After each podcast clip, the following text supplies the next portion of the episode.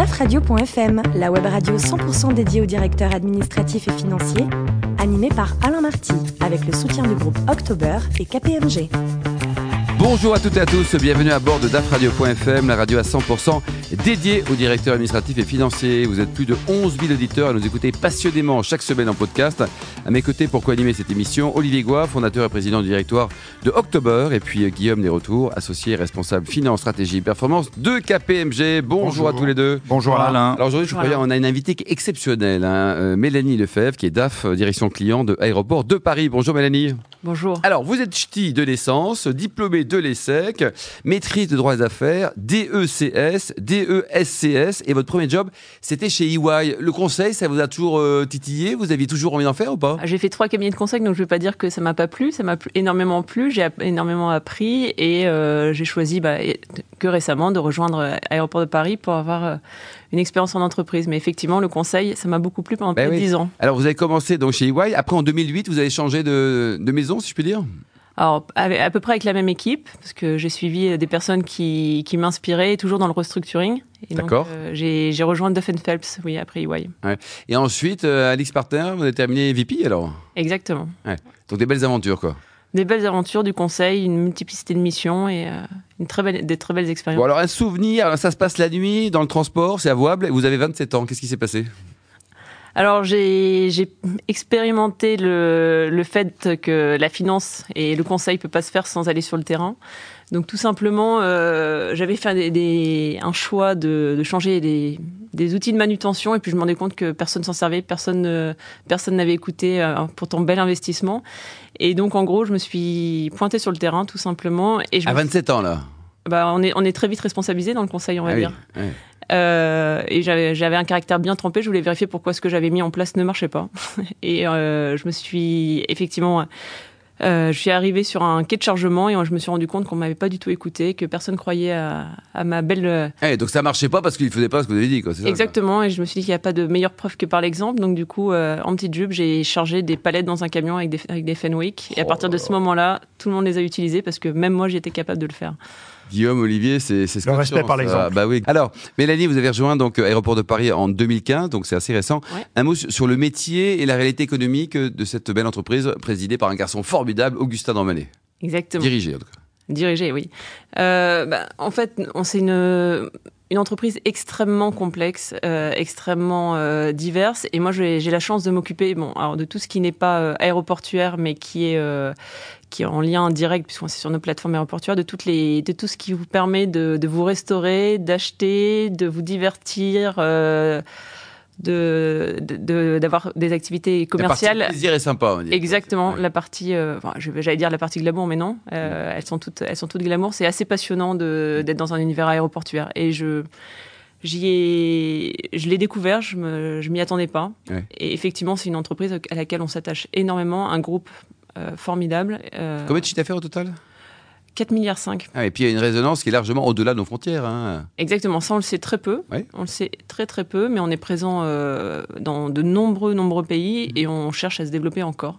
Et dans votre équipe, vous êtes combien de personnes et, vous reportez à qui directement?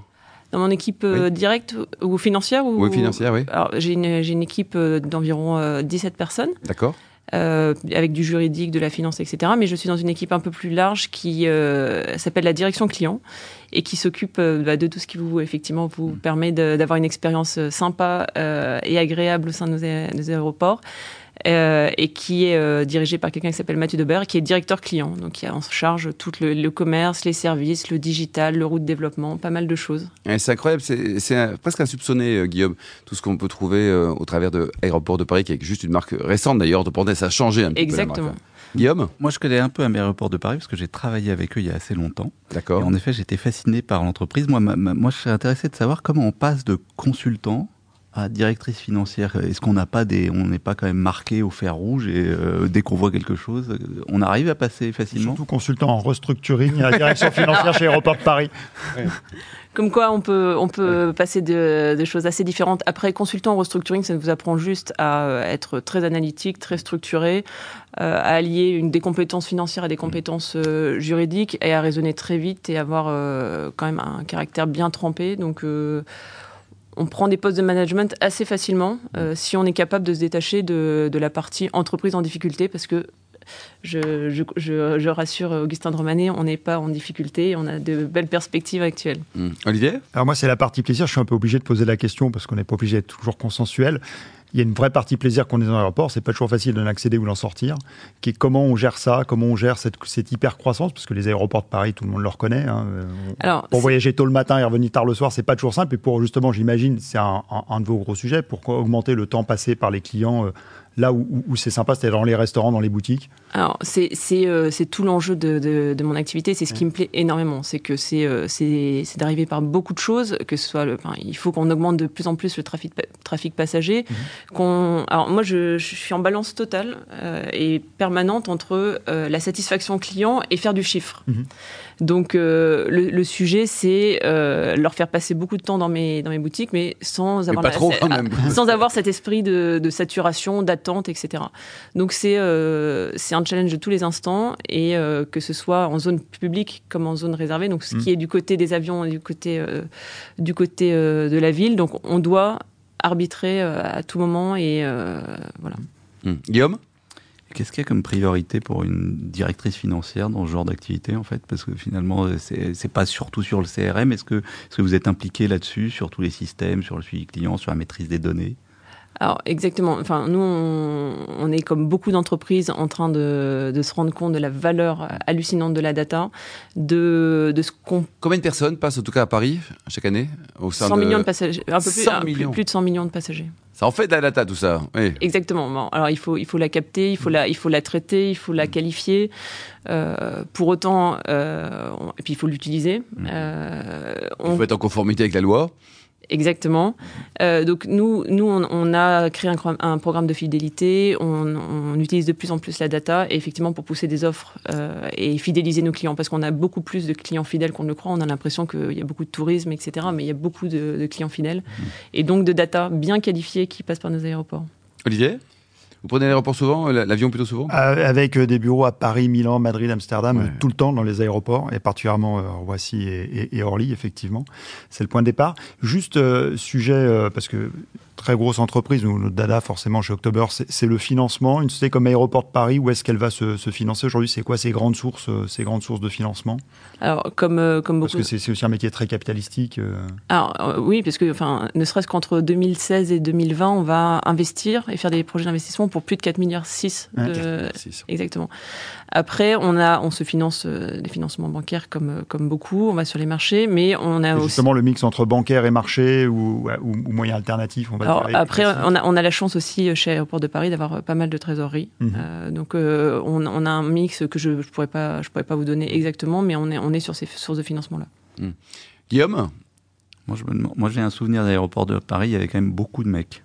Oh, bah Mélanie, tu vois bien. Hein, C'était facile alors, on est sur un métier euh, qui est aussi beaucoup euh, technique. On a euh, des, beaucoup d'ingénieurs. beaucoup d'ingénieurs sur toutes nos activités d'ingénierie, de conception, de management aéroportuaire. On a aussi de, beaucoup de, de, métiers assez manuels sur sur le traitement de, des, des, bagages, etc. On a pourtant beaucoup de, de métiers d'accueil aussi où il y a des femmes. Mm. Alors moi, je, jamais, ça n'a jamais été un, un, sujet de me poser la question est-ce que je suis dans une entreprise plus d'hommes, plus ouais. de femmes? Euh, Je pars du principe que c'est pas un critère de choix dans une entreprise. Bon, de toute façon, il y a la parité chez vos clients, parce qu'il y a autant de femmes Alors, que exact, voyage, Exactement. Et euh, bah, nous, au sein, du, au sein de la direction client, le CODIR est, est paritaire. Mmh. Alors, le capital va bouger, là, ça vous perturbe tout ça ou pas? S'il si bouge, hein, enfin, on sait rien, Alors, on verra. Hein. Sujet, euh, sujet euh, éminemment d'actualité, euh, éminemment euh, touchy. je ne peux pas vous en dire beaucoup non, bien sûr, Et j'en sais pas beaucoup plus. Réserve, et il y a un devoir de réserve. Pour autant, moi, c'est pas du tout quelque chose qui me, qui me fait peur. Je, je, je fais confiance à, à, nos dirigeants et pour, pour accompagner la, la, la privatisation si, si, elle a lieu. Si elle a lieu. Et, euh, et, pour le coup, ça peut être une, pour, pour, mon type de profil et pour beaucoup de, de salariés d'ADP, de, euh, des opportunités hallucinantes, et notamment à l'international. Ouais. Pour... Alors, j'ai vos 17 collaborateurs qui vont souffler une question. Dans 5 ans, vous serez où et qui? C'est une, une, question à laquelle j'ai du, du, mal à répondre. Dans cinq ans, je, moi, je m'aperçois que dans, dans, mon poste, que je préfère, c'est le management. Donc, euh, j'aurai une, une poste, un poste qui sera encore plus managérial. Et... Donc, sortir un peu de la finance directe, peut-être? Exactement. Et j'aime énormément mon, mon activité euh, de, de retail, d'activité commerciale, etc. Donc, euh, autour, de, autour de ces activités de retail. Ouais, et puis, vous forgez de nouvelles expériences avec ça aujourd'hui. Voilà. Il y a beaucoup de, de Guillaume, d'anciens DAF qui sont devenus directeurs généraux, patrons, ou alors c'est l'apanage en général du DAF, ou alors c'est d'autres fonctions qui, peuvent accéder à la direction générale? Ah, Moi, je dirais qu'en France, historiquement, c'était plutôt les opérations qui devenaient CEO. Depuis une vingtaine d'années, il y a énormément de DAF qui mm. deviennent euh, DG. Mm. Olivier? Honnêtement, j'ai aucune vision, sur, euh, sur ce sujet-là parce que nous, il y a beaucoup de patrons. Euh. Nous, on est on est sur du financement de, de PME mm. et effectivement, euh, c'est rarement le, le, DAF dans une PME qui devient le patron. Voir l'entrepreneur. Mais c'est plutôt dans un pardon, c'est plutôt dans un monde anglo-saxon où il y avait vraiment une prévalence des des, des DAF, du chiffre. Mais maintenant, on a quand même une financiarisation de l'économie, surtout si on a des IPO, des privatisations. Il y a des enjeux énormes de capex à l'aéroport de Paris, le côté financier était après, très important. Après, enfin, ça, j'aimerais, j'aimerais ajouter effectivement que pour nous, enfin en tout cas dans l'équipe, euh, la personne qui a la, perception la plus transverse. Hmm. c'est le DAF. Donc euh, un, DAF entre guillemets nouvelle version. Enfin, ça, paraît parfois un peu galvaudé, mais pour moi la personne la plus transverse et la personne qui fait le mieux travailler les, les personnes ensemble.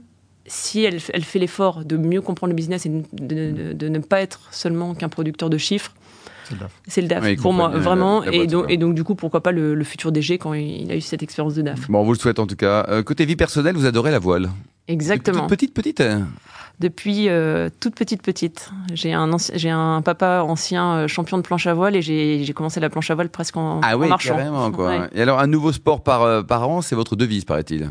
Alors ça fait partie des challenges, oui. Euh, j'ai besoin alors. Faites quoi, la pétanque, du patinage artistique, euh, faites quoi alors, alors Le patinage artistique, je, je m'y suis pas essayé. La pétanque, euh, la pétanque, pourquoi pas euh, bah plutôt des, plutôt des sports qui me permettent d'évacuer pas mal parce que je suis quelqu'un qui a qui a besoin de dépenser beaucoup d'énergie. Et ça sent. Hein. Ça se sent. Bon, bah, c'est positif, très positif. C'est un, un, un, une bonne, une bonne chose. Non, euh, j'essaye d'avoir une découverte entre et par le sport à peu près une fois par an. Donc, euh, et j'ai besoin de challenge, c'est mon mode de fonctionnement. le semi-marathon, là, le premier, vous avez mis combien de temps pour faire ces 21 km et, quelques là un, petit peu plus d'une heure cinquante. Bravo. Et alors, côté cuisine, il paraît que vous êtes la championne du monde du tartare de poisson. C'est ce qu'on m'a dit. Quand on fait du bateau, on est bien obligé. Hein vous avez un, ce qu'on a. un beau resto à nous conseiller à Paris, dans, dans le 9e arrondissement, par exemple? Euh, bah, J'ai découvert il n'y a pas longtemps un, restaurant que j'ai trouvé super. Ça s'appelle le, le Pantruche dans le 9e. Et, côté voyage, euh, les îles Galapagos, euh, c'est juste magique? C'est juste le meilleur endroit sur Terre pour les gens qui aiment la nature, euh, plonger et faire de la voile. Donc j'ai été servi. Guillaume et Olivier là? Non mais moi j'ai une autre idée pour le restaurant dans le 9e, il faut aller manger chez Akram. Ah oui, très bien. Un très bon chef, en plus il va, il va ouvrir un restaurant dans un de vos aéroports. Exactement. Alors, pour deux bonnes ah, c'est une, très, très belle transition. Si vous voulez bien manger maintenant, le, le, meilleur endroit à Roissy. Alors c'est pas, c'est pas. Il va faire des burgers si je dis pas de bêtises. C'est nos, nos aérogares. Nos aérogares, on a effectivement euh, décidé de mettre euh, un chef étoilé euh, et un concept de chef étoilé dans chacune de nos aérogares et je vous invite à, à, ça. Le plus jeune chef talentueux du monde selon la liste. Ah, alors ça c'est de référence. Mélanie, pour terminer, donc le travail, l'éducation, c'est des sujets importants pour vous, ça vous tient à cœur? Alors, oui, beaucoup. Alors, je pars du, je travaille sur une, une plateforme aéroportuaire. Euh, on, on, dit qu'on génère euh, près de 100 000 emplois directs et indirects. Euh, on est la porte d'entrée en France, et on se rend compte souvent que quand on, on, recrute dans nos boutiques, dans nos restaurants, etc. Quand on recrute des, des personnes qui s'occupent des bagages, par exemple, hein, je prends des exemples non limitatifs. Euh, le taux de, formation, d'alphabétisation, etc. est assez faible. Et euh, on s'est engagé avec la Fondation Aéroport de Paris, et je trouve que c'est euh, quelque chose qui me motive et qui donne un peu de sens aussi à ce qu'on fait, à, s'engager à tout niveau de, la hiérarchie sur, la base de volontariat. Donc c'est ce que je vais faire l'année prochaine, par exemple, à accompagner des gens en situation soit d'illettrisme, soit qui ont une, envie de formation. Et ça, ça, ça me tient vraiment à cœur. Et à à plus, si, on élargit un petit peu à, ça, le bassin d'emploi autour des, aéroports a besoin d'être upgradé.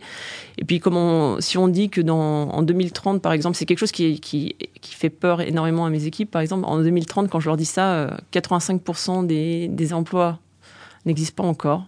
Ouais. Euh, où euh, des, des, étudiants d'aujourd'hui, bah, avant 38 ans, 35 ans, ils auront fait 8-10 postes. Là où, euh, bah, chez Aéroport de Paris, moi, j'ai fait partir des gens de mon équipe à la retraite. Ils avaient fait une, une entreprise. Ouais, le, donc, donc, donc on, clairement, on a, besoin de, on a besoin de se poser la question de, de la formation initiale et de la formation continue. Exactement. exactement. Merci beaucoup, Mélanie Lefebvre. Merci également à vous, Olivier Goua et Guillaume des retours. Fin de cette émission. On se retrouve mercredi à 14h précise pour accueillir de nouveaux invités. DAFradio.fm vous a été présenté par Alain Marty avec le soutien du groupe October et KPMG.